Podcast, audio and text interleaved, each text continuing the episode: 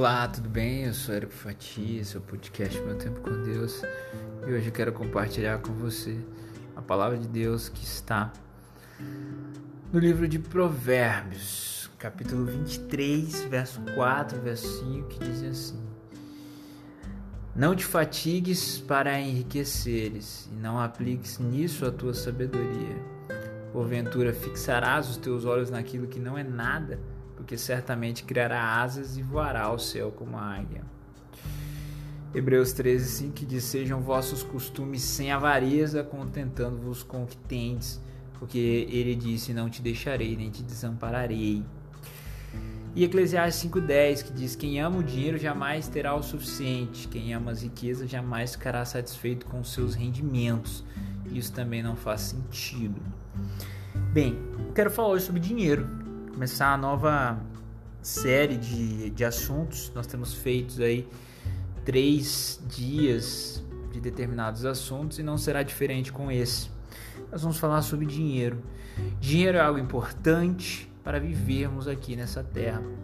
Inclusive, algumas versões da Bíblia elas apresentam aí é, indicativos, como a versão da Bíblia autorizada pelo rei Jaime, que a palavra dinheiro, utilizando-se aí de forma genérica, falando sobre ouro, prata, riquezas, herança, ela é a palavra que mais aparece na Bíblia, né? Essa, essa significação né? de dinheiro quando olha para ouro, prata, enfim, aparecendo aí cerca de 417 vezes, né?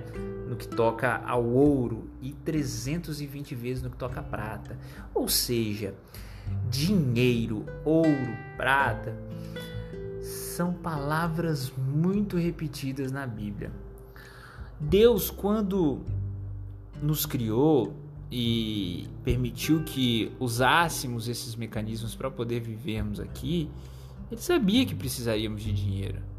E ele jamais hipótese alguma, falou que nós não temos que usar ou não devemos usar o dinheiro. Pelo contrário, a Bíblia traz preceitos lógicos, racionais e espirituais para sermos prósperos, inclusive financeiramente. A questão é: o dinheiro não pode ser o seu senhor.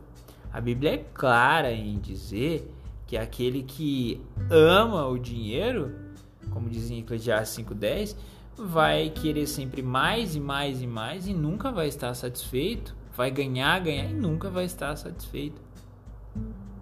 E qual é a lógica disso? A questão é: os próprios investidores explicam, você precisa ter um projeto, você quer investir para quê? É, você quer investir? Qual é a sua, qual é a sua meta? Você vai investir para quê? Isso é uma pergunta que é feita em qualquer curso de investimento que você for fazer.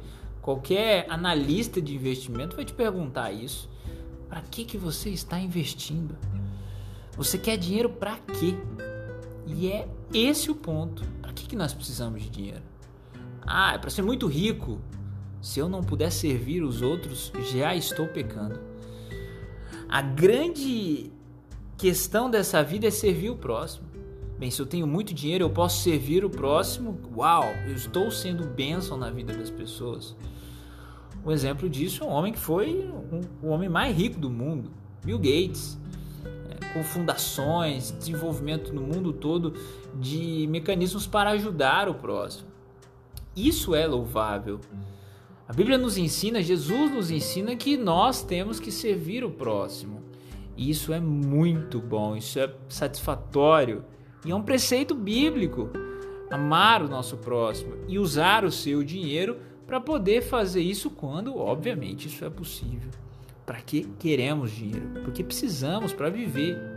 O dinheiro não pode ser nosso Senhor. É errado eu querer ter mais dinheiro? Óbvio que não.